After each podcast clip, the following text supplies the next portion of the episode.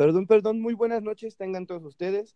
Este es nuestro cuarto podcast de Grupo Libertario Salamanca, en unión con México Libertario y otras asociaciones hermanas, este, como es Grupo Libertario Irapuato. En esta ocasión, el tema es democracia y es un tema interesante e importante, puesto que, como otros temas que hemos estado tocando, la gente la utiliza en todas partes y la, y la utiliza para todo. Y pues en realidad muchas personas no saben o no sabemos o no sabíamos qué era la democracia. En esta ocasión eh, tengo la oportunidad y el, y el placer de, volver a tener a Giancarlo Portillo Magaña, que va a ser el, el, el otro invitado de, de, del podcast y, este, y también parte de la administración del Grupo Libertario de Salamanca. Pues yo quiero comenzar con, con dejar claro qué es la democracia, por qué la democracia.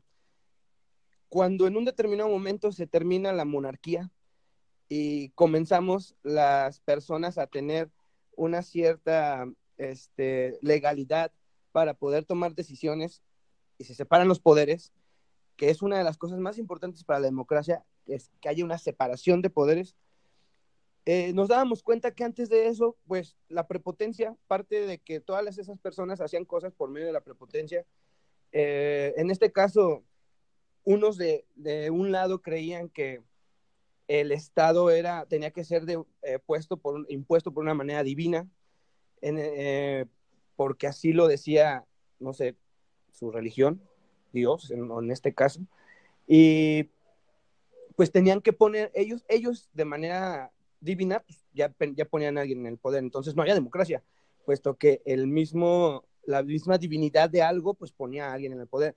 Y así como eso, pues hubo monarquías y hubo muchísimas otras cosas que en realidad eh, reducían o no hacían posible, o gracias a ellos no existía la democracia, hasta que los liberales eh, se dieron la oportunidad de, de buscar una manera de que pudiera eh, el individuo tener la posibilidad de, tomar decisiones en base a sus necesidades inmediatas y a lo que en realidad ellos necesiten que sea eh, representado hacia un gobierno que en un determinado momento va a tomar las decisiones de un, de un pueblo, de una, de una sociedad, de un grupo. Eh, cuando todo esto se dan cuenta de que es algo funcionable, que puede, que puede funcionar para, y que es eh, factible para que la persona como tal, el individuo como tal, se sienta representado y, y se sienta que, que, toma decisiones o que parte de lo que él hace o de lo que pasa en el, en el grupo social, en este caso el Estado como nosotros, o, la, o el país, el, eh, como nosotros le podríamos llamar en, esta, en este momento, pues era verse representado ante las decisiones que en un determinado momento ellos mismos le iban a entregar a, la, a, un monopolio de la violencia legítima, como lo dice Max Weber. Entonces, este monopolio de la violencia legítima es el que va a representar a todos y cada uno de, de los individuos para que en base a sus proyectos individuales de vida puedan decidir sobre quién y cómo se, se les representa en, frente, frente, a una sociedad, frente a un grupo social. Entonces, yo creo que como liberal, liberal eh, libertario, creo que la democracia es una importante vía para, para darle el, la importancia al individuo como tal y hacerlo que sentir que toma decisiones. Un ejemplo de ello sería eh, la democracia directa, por ejemplo. La democracia directa, tú los haces a ellos responsables de la política de, su, de sus cantones, en este caso son cantones. Eh, a ellos no se les paga, a ellos lo hacen por, por amor a, a, lo que les gusta o porque algo no les parece y quieren o buscan la manera de, de, de cambiar una ley. En este, en este caso, pues buscan el, el, el conseguir firmas para que en un determinado momento pueda llevarse al Parlamento y se, y se lleve a cabo. ¿A qué me refiero con esto? Esa es la representación del pueblo ante, directamente ya como tal, ante, ante el Estado, ante el monopolio de la violencia legítima, y serían esos contrapesos que en un determinado momento la sociedad puede llegar a lograr, eh, no nada más votando, sino siendo partícipe de la, de la toma de decisiones del país.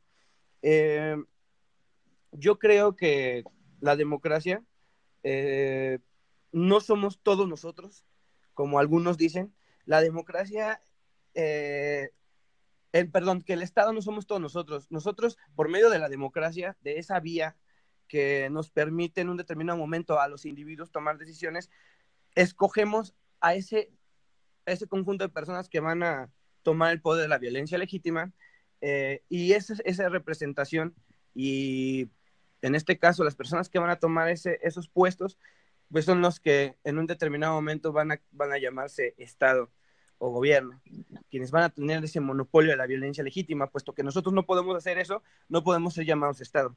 No somos, no, somos parte de que exista tal Estado, pero no pasamos a ser eh, directamente parte del, uso de esa violencia legítima por medio de las leyes y eso. Pero tenemos esa representación que sería, el, eh, el balance democrático que sería la oposición como tal.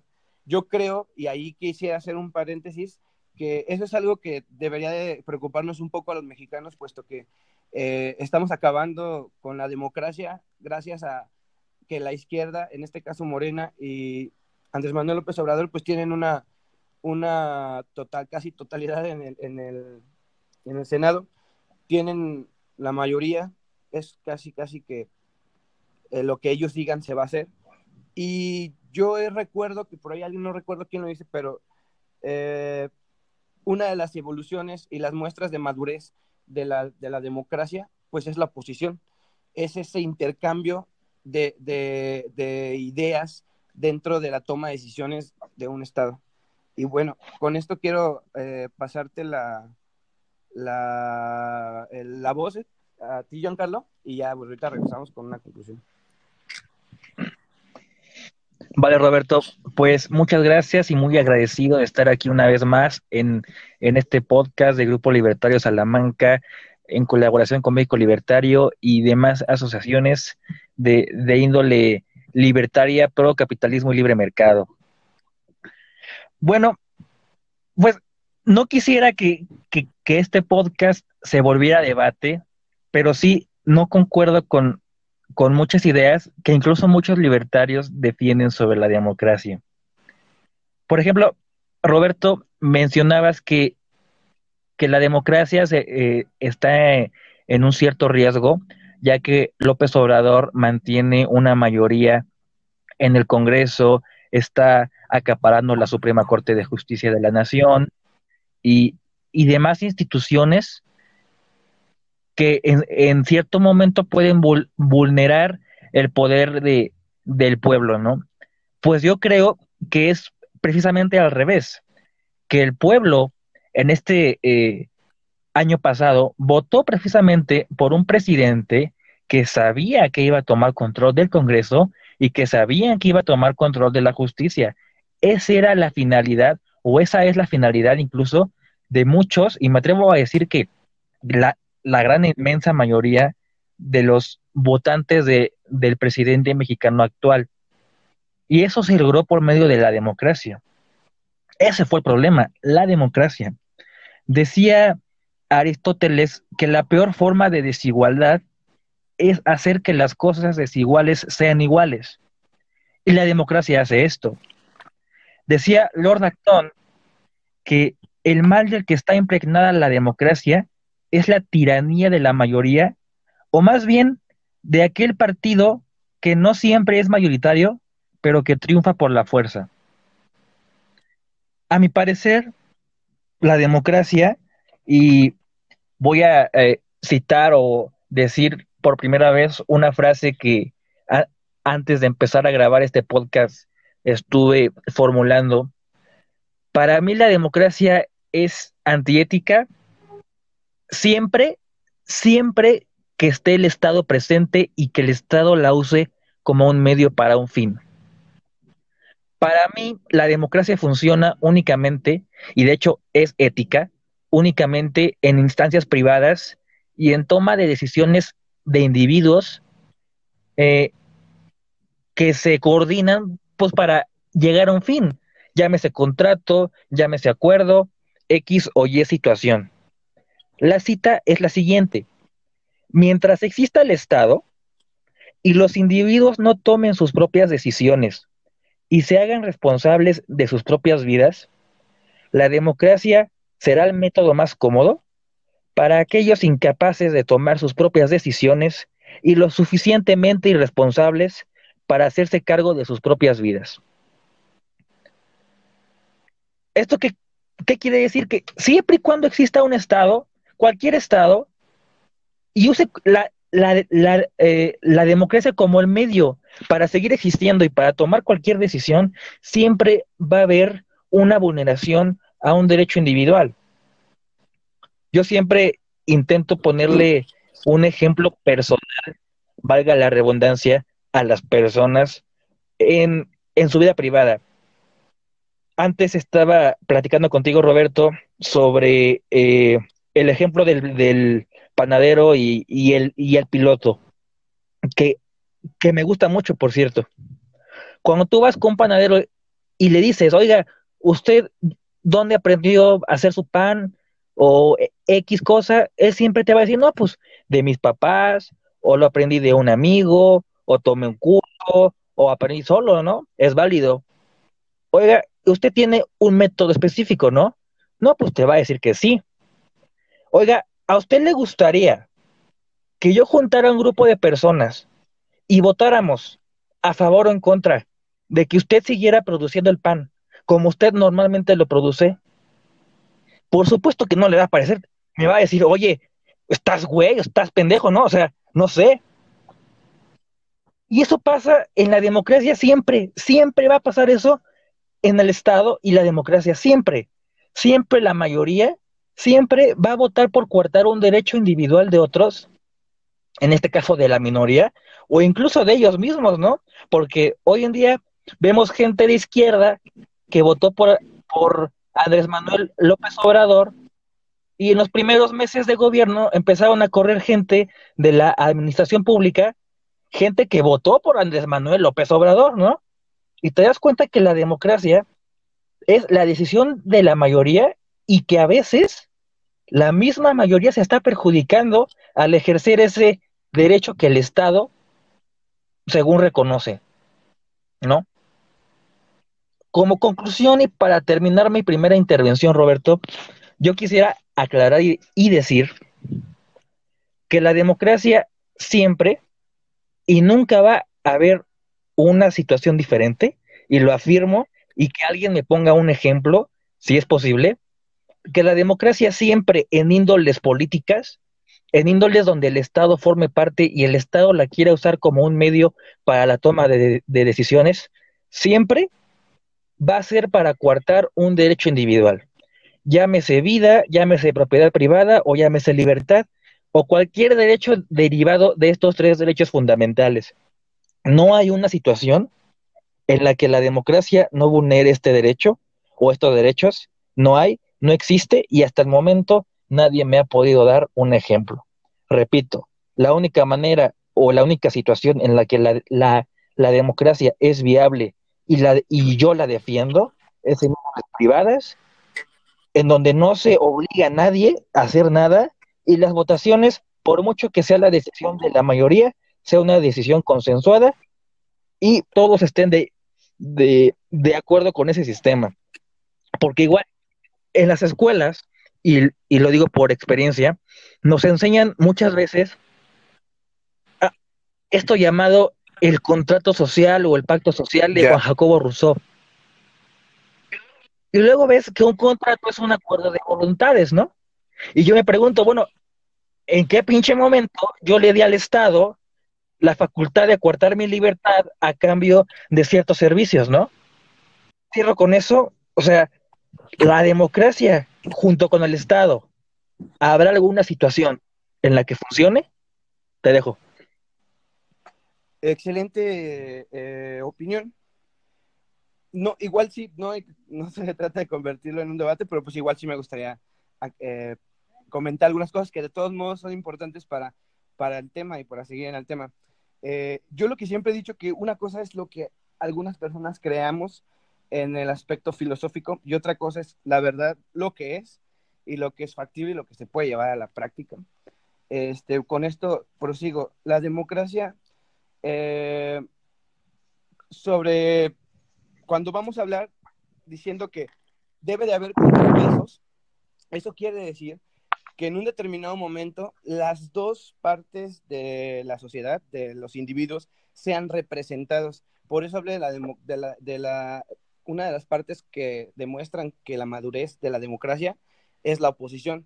La oposición es quien en un determinado momento va a defender en la toma de decisiones eh, a la gente que en un determinado momento votó a favor y los que votaron en contra. Cuando existe contrapesos y en esos contrapesos está representada la otra parte, yo creo que es factible la democracia. Eso sería un punto que quería tocar. Este, repetí, di el, el ejemplo de la democracia directa porque es uno de los ejemplos más viables de que existen formas de llevar la democracia de unas, de unas maneras mejor. En este caso sería, mi ejemplo sería la democracia directa, puesto que aparte de que, repito, tienen eh, la representación del cantón y hay, hay un balance de poderes, aún así ellos pueden de manera individual, sin estar cobrando, sin estarle quitando a otros para darse a ellos, eh, llevan a cabo lo que es la democracia y el buscar que en un determinado momento las leyes se puedan eh, también decidir desde el pueblo, desde literalmente el pueblo, desde las personas de pie. Ese sería uno de, las, de los ejemplos en los cuales no tenemos que competir contra ese equilibrio en ese llamado Estado, sino podemos ir mejorándolo para que en un determinado momento pueda servir y no cómo buscar la manera de, de cómo quitarlo. Creo que todavía puede, puede sacársele provecho a, a todo eso de, de la democracia directa y se puede ir mejorando y se puede ir llevando a cabo en otras partes. Yo creo que sí, sí está, si damos eh, pie a que otros tipos de políticos que no hablan de eh, incrementar más el Estado, pues lleguen al poder. En este caso, ahora quería tocar otro tema. Para que eso llegue a pasar y para que en un determinado momento nosotros, como individuos, representando también nosotros a, las ideas de, un determinado tipo de, ideologías, en este caso las liberales o las libertarias, pues entonces repito que aquí es donde tenemos el mayor eh, trabajo eh, la gente o tienen el mayor trabajo los intelectuales, como lo dice Hayek, porque si nosotros permitimos que las ideas de Marx, de, Keynes, de, William Stanley Jevons, de, entre otros, Balras, eh, sigan entre la, entre la gente y se haga un cliché y se haga una moda y no lo entiendan, pero pues tienen que seguir a ellos y las escuelas sigan enseñando obligatoriamente que eso es la economía que sirve y que funciona, pues obviamente los políticos van a seguir usando ese discurso, porque si tú les traes otro discurso, pues no lo van a querer. Entonces, ahí es donde creo que los intelectuales debemos de, de, fungir un trabajo muy difícil. Con esto termino y este, para poder en un determinado momento buscar el, evolucionar las ideas de, de, representación ante el Estado, y es, en este caso, pues es la democracia. Yo no busco desaparecerla, repito, yo busco fortalecerla y buscar una mejor eh, manera de llevarla a cabo. Eh, te doy la palabra, Giancarlo. Y este, ah, por cierto, quería, quería comentarles que se van a estar comentando las preguntas que se, que se publican en las diferentes redes sociales eh, y las vamos a, a reproducir ahorita y las vamos a contestar. En, vamos a, hacer un poquito más largo el podcast, pero para darle oportunidad a las preguntas y dar un poco de respuesta. Este, te cedo la palabra, Giancarlo. Ok, Roberto. Eh, bueno, desde mi punto de vista, yo sigo aferrado de que en ninguna manera eh, se, se, se puede hablar de un fin bueno o ético en el que la democracia esté implicada junto con el Estado para mí es una cosa totalmente imposible. Decía Winston Churchill, y, con esto me voy a echar encima a muchas personas. Decía que el mejor argumento contra la democracia es una conversación de cinco minutos con el votante promedio. Una frase muy fuerte si te pones a pensar en el significado. Winston dice que si hablas con cualquier persona, con un votante promedio, él dice, con una persona normal, con una vida normal, y le preguntas sobre temas trascendentales a nivel nacional, internacional, que se van a sujetar al voto popular, te vas a quedar perplejo y vas a ver que la gente no tiene ni puta idea de qué está hablando. Mucha gente, no digo, no digo que toda, pero mucha gente no tiene ni pide idea de qué habla. Y te vas a dar cuenta que son, que son ignorantes o somos ignorantes en muchos temas. Yo no, yo no me creo capaz de tomar alguna decisión eh, de aeronáutica, por ejemplo, en agricultura, por ejemplo, ¿no? Entonces, yo no me creo capaz de eso y no creo capaz a la mayoría de la gente, llámese pueblo, para hacerlo. Es interesante porque muchos libertarios afirman que, si bien es cierto, los derechos individuales como la vida propiedad y libertad se ven vulnerados y afectados gracias a la democracia y al voto popular, también la única manera de recuperar los derechos individuales de vida, propiedad y libertad es la democracia. Es cambiar la ideología de la gente y votar por arrebatarles lo que en algún momento se les arrebató. Pero yo digo, es viable y es factible y podría pasar que un individuo que votó por quitarle un derecho a una persona ceda esa facultad que tiene en pro de la, de la, de la democracia o gracias a que esa otra persona está votando para que se lo devuelva? Yo pregunto, y hablaba antes del contrato social, porque es el mejor ejemplo, el mejor ejemplo que yo, que, que yo puedo dar es ese. Te dicen y te lavan el cerebro que el contrato social es un acuerdo entre el Estado y la sociedad para cederle ciertos derechos y renunciar a ciertas libertades para que éste se haga cargo y lo, y, lo maneje de mejor forma. Pero el Estado no, es nada más que un conjunto de individuos que creen precisamente que pueden manejar de mejor manera las vidas de estos individuos que están cediendo sus libertades. Y me remito a una frase de Ayn Rand que dice, todos somos esclavos de todos. Caemos en una sociedad en la que hay gente que no quiere trabajar, que, no quiere salir adelante y entonces vota por el populista, sea de derecha o sea, o sea de izquierda, porque sí quiero aclarar que el populismo es tanto de derecha como de izquierda, vota por el populista que le ofrece hacer menos, que le ofrece ganar más por menos, que le ofrece un apoyo sin hacer nada, que le ofrece, eh, este, no sé, eh, cosas gratis, que nada es gratis, todo lo paga alguien, y ahí está el problema de la democracia, que votas por lo que más te conviene. Y lo que más te conviene casi siempre va a vulnerar un derecho de otro, incluso un derecho tuyo y ni siquiera te estás dando cuenta, para empezar, ¿no? Muchos este, compañeros de izquierda míos me decían, no es que yo, yo voté por Andrés Manuel porque pues canceló el aeropuerto que tiene muchos este, investigaciones de corrupción. Ayer sale Jiménez Espiro y dice que no hay pruebas eh, de corrupción en el proyecto que se canceló del nuevo aeropuerto. ¿No? me decían estos mismos amigos zurdos, oye, pero este, yo voté por AMLO porque va a dar más trabajo en sectores públicos y nos va a acercar más al, Estado y a, la toma de decisiones en los primeros meses AMLO corre a muchísima gente de, diferentes instituciones de la administración pública.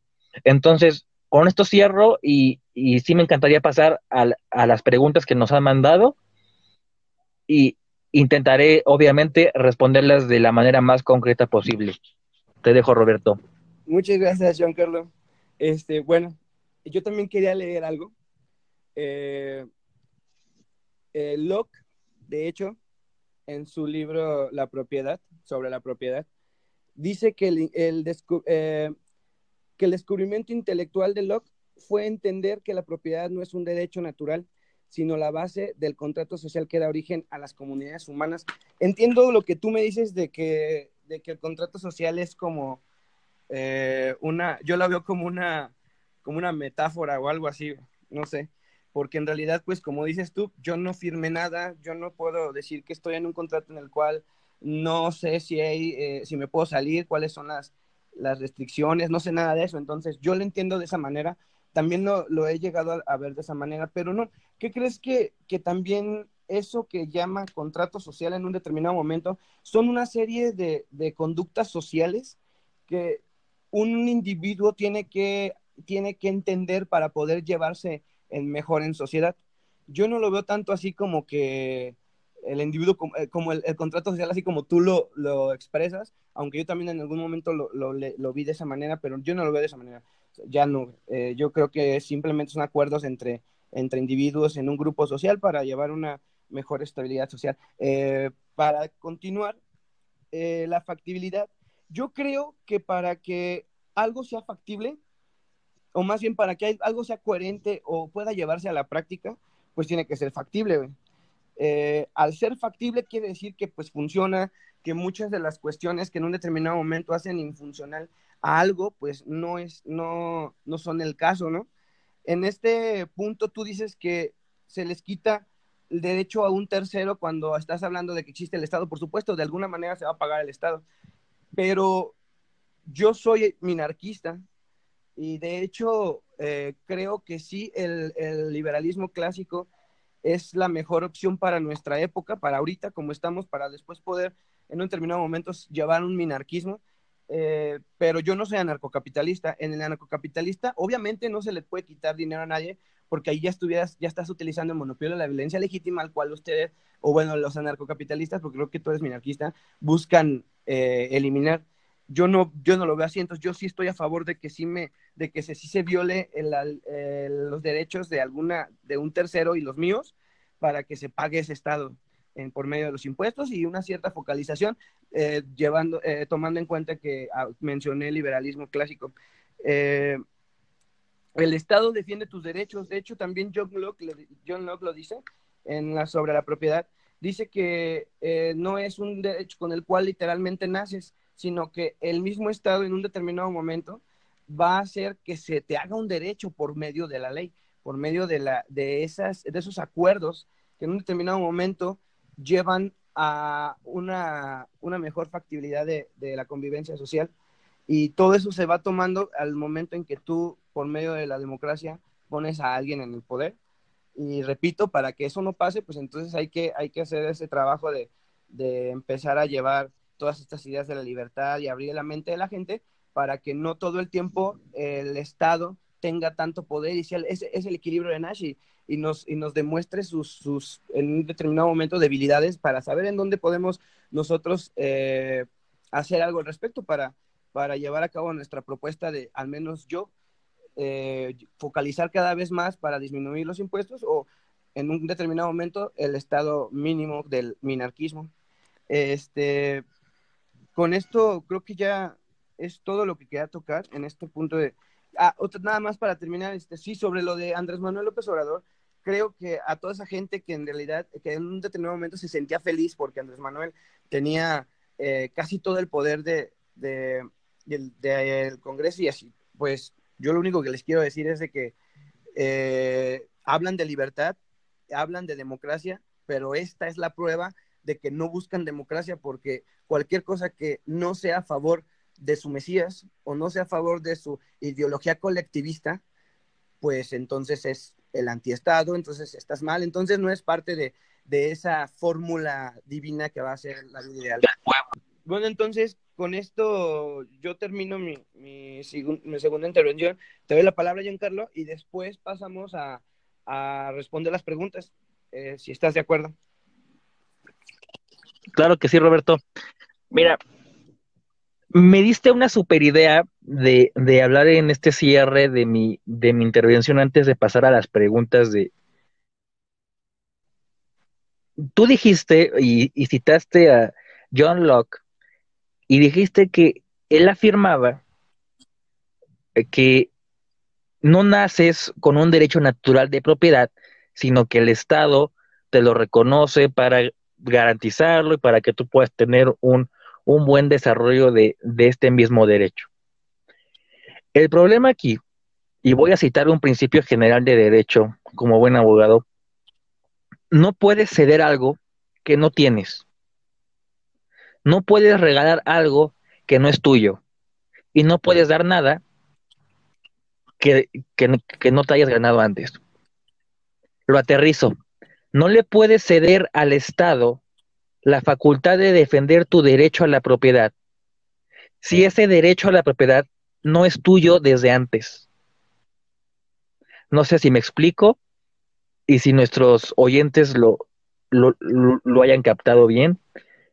Eh, intentaré hacerlo un poquito más práctico.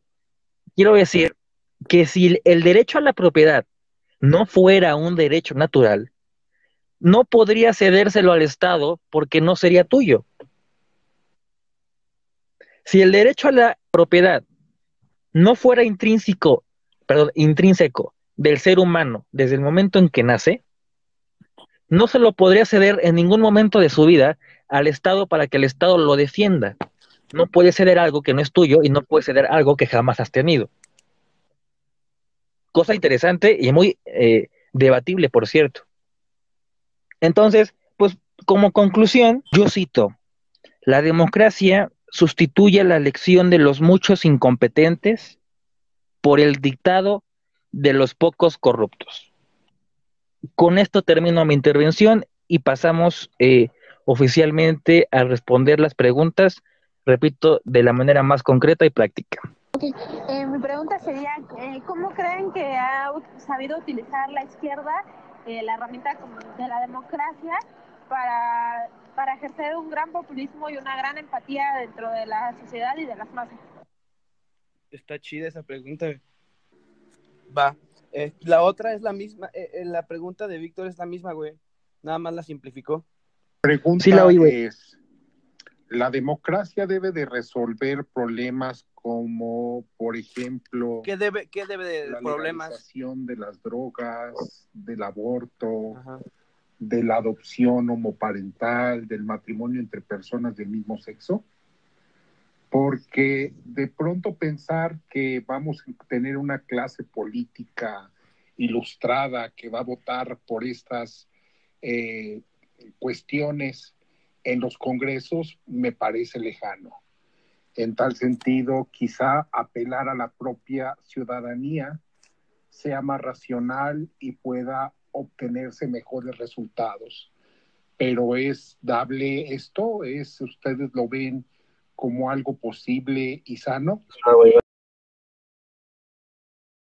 Bueno, y pues la primera pregunta es de Loren, Lorena, eh, de Ciudad de México, que también es parte del grupo Libertario Salamanca. Y su pregunta es muy interesante. Dice, ¿cómo utiliza la izquierda la democracia a su favor. Bueno, la, resumí en esto, cómo utiliza la izquierda la democracia a su favor.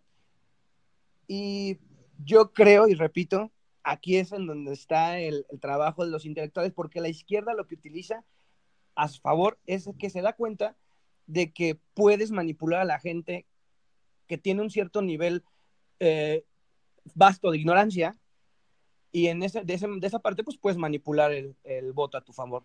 Este, y la democracia pues va a ser la vía para que ellos en un determinado momento lleguen su populismo al poder y repito, el, mayor ejemplo ahorita para nosotros pues sería Andrés Manuel López Obrador. Este, ¿Tu respuesta cuál sería esto, Giancarlo? Mi respuesta sería que, que la izquierda utiliza, si, si bien es cierto, la ignorancia del pueblo, la izquierda utiliza Mm, la predisposición del pueblo a ser esclavo de los demás o a esclavizar a alguien. Llámalo flojera, llámalo pereza, llámalo parasitismo, como, como lo llamaba Ayn Rand. Ella decía que, que cuando el ser humano, bueno, que, que, el, que el hombre debía de elegir ser hombre, no, que el hombre debía de ser hombre por elección. Ella decía que, que podías elegir desenfocar tu mente, es decir, estar consciente en un sentido subhumano, pero no podías elegir eh, si te iba a llegar el abismo gracias a esa decisión eh, o que si esa decisión fuese la mejor que pudieses haber tomado. Yo creo que la izquierda se aprovecha de que la gente le gusta obtener dinero gratis, le gusta que le regalen cosas, le gusta no tener que hacer nada o hacerlo menos por lo más. Y a su vez, indirectamente y a veces sin saberlo, le gusta que la gente que hace más haga por ellos absolutamente todo. Y con eso respondo. Muy bien. Mira, la otra pregunta es de Víctor Becerra. Y la pregunta, la resumí igual, es, ¿la democracia tiene que quedarse ahí así como está ahorita o tiene que cambiar o algo por el estilo? Eh, y bueno, mi, mi respuesta sería, sí, sí tiene que cambiar. Para esto tenemos que cambiar la forma de pensar de las personas. Repito, este, eh, ese es, el, ese es el, el, trabajo de los de nosotros, de los que estamos en un determinado momento expandiendo las ideas de libertad hacia otros lugares. Eh, aparte, creo que el que la democracia es, o todo lo que tenga que ver con la droga, con el aborto, con todo eso, porque también esa fue su pregunta, que si el, el Estado debería, el, la democracia eh, debería de fingir para tomar decisiones en ese punto. Yo creo que sí, puesto que la democracia también es el llevar al debate eh, ciertas ideas desde, desde un, ya sea parlamento, este, desde un, donde se, bueno, en donde se lleve el debate, dependiendo del lugar en donde se tome en cuenta. Yo creo que ahí es donde se lleva a cabo la democracia al momento de que hay un debate, al momento que hay una oposición, al momento de que se ponen a, a discusión ciertos temas. Y yo creo que no se tiene que quedar ahí. Yo creo que la mejor, el mejor ejemplo sería, repito, la democracia directa de Suiza. Tenemos que avanzar hacia una democracia similar y solo vamos a, a avanzar si le quitamos a la gente la idea de que alguien tiene que subsidiar nuestras vidas y nos empezamos a ser responsables de nosotros mismos en base a nuestras consecuencias. Y bueno, este, ¿cuál sería tu respuesta, Giancarlo? Mira, yo siempre, eh, y, lo admito, doy, doy, respuestas muy filosóficas y que a, lo mejor aterrizadas a la práctica son, son muy duras. Eh, si mal no recuerdo, dentro de la pregunta de, de, de Víctor, él mencionaba que la democracia también implicaba decidir quién tiene el poder. Bueno, pues yo creo que de entrada, si vas a decidir quién tiene el poder, si a veces, o sea, si el problema de los individuos es que no se quieren hacer responsables de sus propias decisiones, o a veces nos da miedo decidir, ¿no? Por, nos, por nuestras propias vidas, el hecho de votar a alguien para que decida por nosotros creo que es todavía peor, porque no sabes quién sea ese alguien, no sabes eh, qué tipo de persona sea, no sabes qué decisión va a tomar por ti. Yo creo que, que eso es peor. Ahora, sin embargo, tampoco veo otra manera de recuperar derechos individuales arrebatados por medio de la democracia, si no es por medio de la democracia. Sí creo que, que, que eso es cierto, pero es muy difícil. O sea, siempre votar o dar una opinión o dar una propuesta de gobierno de índole política, económica o social, cuyos cuyas premisas sean, hazte cargo de tu vida, es tu pedo, es tu responsabilidad, si la cagas, pues te jodes, no, no es mi problema. Esas premisas a nadie le van a gustar, por muy correctas filosóficamente que sean.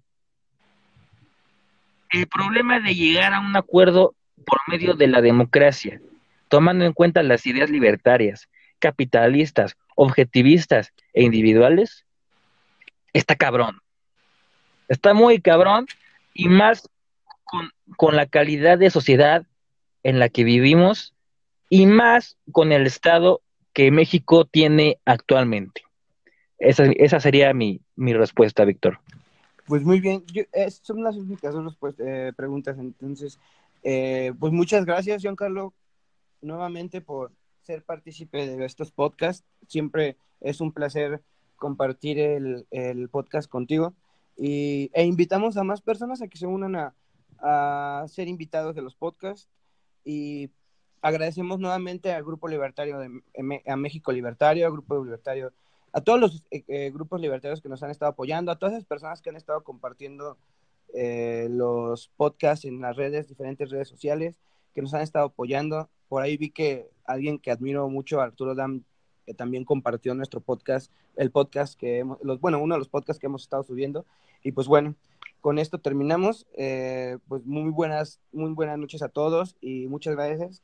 Y estamos en contacto. Dejo la información de las redes sociales en donde pueden escuchar el podcast y donde pueden seguir eh, nuestros trabajos. Y bueno, pues esto es todo y pues sigamos eh, expandiendo las ideas de la libertad. Muchas gracias, Juan Carlos. ¿Quieres decir alguna otra cosa antes de irnos y despedirte? Pues nada, o sea, igual agradecer al auditorio por su participación, exhortarlos a compartir el podcast y, ayudar a la difusión de las ideas de, de la libertad, que bien hace mucha falta en este país. Y pues nada, buen día, buenas tardes, buenas noches, depende de a qué hora estén escuchando esto. Y nada, pues nos vemos en próximos, bueno, nos, nos oímos en próximos podcasts. Bueno, pues buenas noches, nos vemos y que estén muy bien. Y eh, estamos, eh, eh, ponemos la información sobre el próximo podcast. Hasta la próxima.